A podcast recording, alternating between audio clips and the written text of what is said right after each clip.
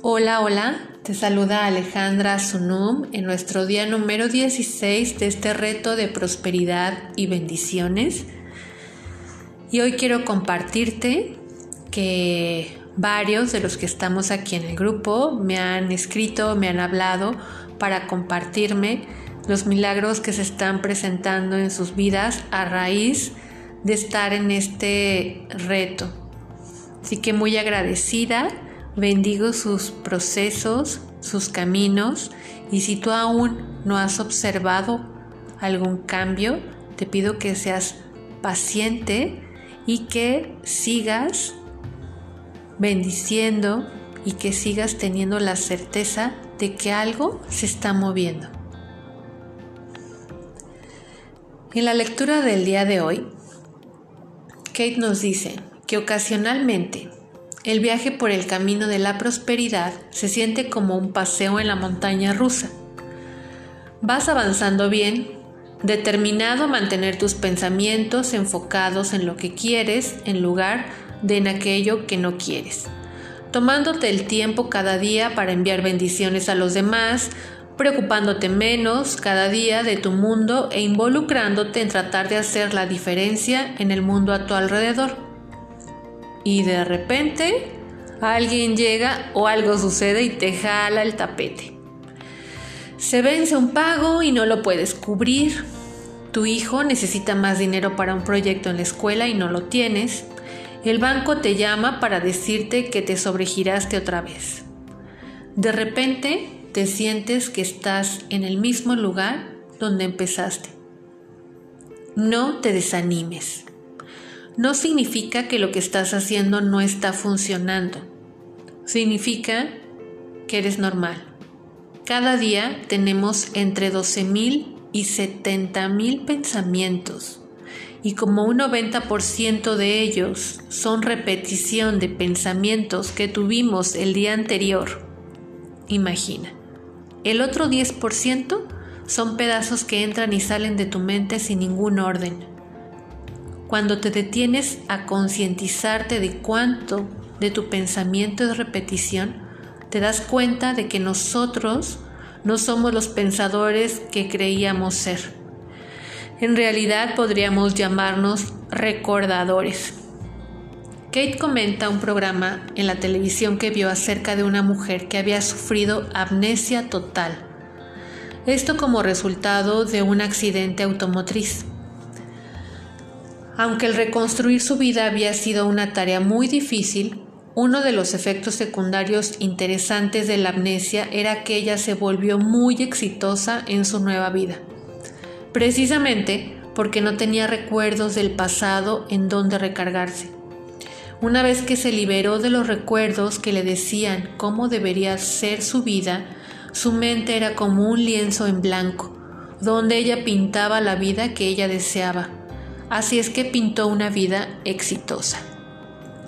No estoy sugiriendo que todos necesitamos desarrollar una amnesia total, pero sí creo que debemos desarrollar conscientemente una memoria selectiva, soltar esos puntos de vista, asegurándonos que los pensamientos que elijamos repetir en nuestra mente, la mayoría de ellos sean algo que nos contribuya para que nos ayuden a crear y mantener una vida próspera. Mientras continúes repitiendo pensamientos de no tengo, la prosperidad es imposible para mí, esto no sirve, si estás constantemente pensando únicamente en el dinero o en lo terrible que es la situación económica, en la crisis, estás colocándote en una posición donde siempre tendrás que preocuparte del dinero y de la situación económica. Si frecuentemente sientes la necesidad de desahogarte, repitiéndole a tus amigos, a tu familia, a tus compañeros de trabajo, lo espantoso que es tu ex esposo y cómo no te pagó la pensión alimenticia este mes, o lo preocupado que estás por los recortes de personal en tu empresa, sería mejor que estuvieras en la nómina de los estudios universales porque estás escribiendo el guion que definitivamente se convertirá en la película de tu vida. Y por supuesto, te darán el papel principal. Ay, así es que, ¿cómo eliminamos estos pensamientos? Kate te propone hacerlo a través de las bendiciones. Dice que para ella el soltar los pensamientos repetitivos es muy sencillo cuando se toma unos minutos para aplicar el proceso del camino de bendiciones del que te platiqué el día de ayer. Y hoy quiere apoyar sus palabras en la sabiduría de un querido amigo y miembro del equipo de bendiciones, Pierre Prandervan quien en su libro El gentil arte de bendecir escribe, el arte de bendecir tiene una considerable afinidad con un amplio espectro de prácticas que ayudan a aquellos que van por el camino de la espiritualidad constantemente a centrar nuevamente su pensamiento en lo divino. Una de las formas privilegiadas de hacer esto, por ejemplo, en la tradición hindú, es el uso de un mantra. Un mantra es una frase pequeña, a veces unas cuantas palabras o hasta una sola palabra que es repetida constantemente a lo largo del día. Una práctica similar es frecuente en la tradición de las iglesias ortodoxas del Oriente y en la espiritualidad medieval, como se ejemplifica en los pasajes de la nube del no saber y otros numerosos escritos. Si quieres reunir todo tu deseo en una simple palabra para que la mente pueda retener Elige una palabra corta en lugar de que sea larga. La mejor palabra es aquella que sea de una sola sílaba. Algo como amor, paz. Elige una que sea significativa para ti. Entonces decide que se fijará en tu mente pase lo que pase a través del uso de esta palabra. El riesgo ante dichas prácticas es que éstas puedan convertirse en prácticas mecánicas. Este riesgo, aunque pequeño, es menor con una bendición, ya que generalmente se envía una respuesta a alguna situación en específico y siempre tiene algo que es fresco cada vez. Es más, esta es una de las cosas extraordinarias con esta práctica Puedes hacerlo docenas, cientos de veces en un día y se mantendrá tan fresca la repetición de estar regresando a casa a la medianoche como al inicio del día. Es como una fuente. ¿Quién ha escuchado de una fuente que se vuelva insípida? Creo que nadie, ¿no? El bendecir es una fuente. La fuente está en tu corazón, en el mío y en el de cada uno de nosotros. Y nuestro corazón no necesita nunca envejecer ni cansarse. A los 80 puede mantenerse tan intacto, fresco y entusiasta como a los 15.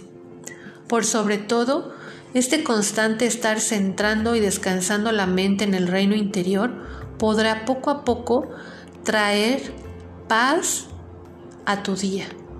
El encontrar nuestro centro espiritual nos ayuda a simplificar, a ser hermosas y a fortalecer nuestras vidas.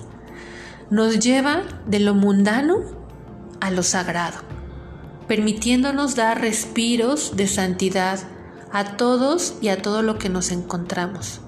Después de todo, somos seres espirituales, con una forma humana, y en el instante en que reconocemos que somos la fuerza de vida universal y que ella reside en nosotros,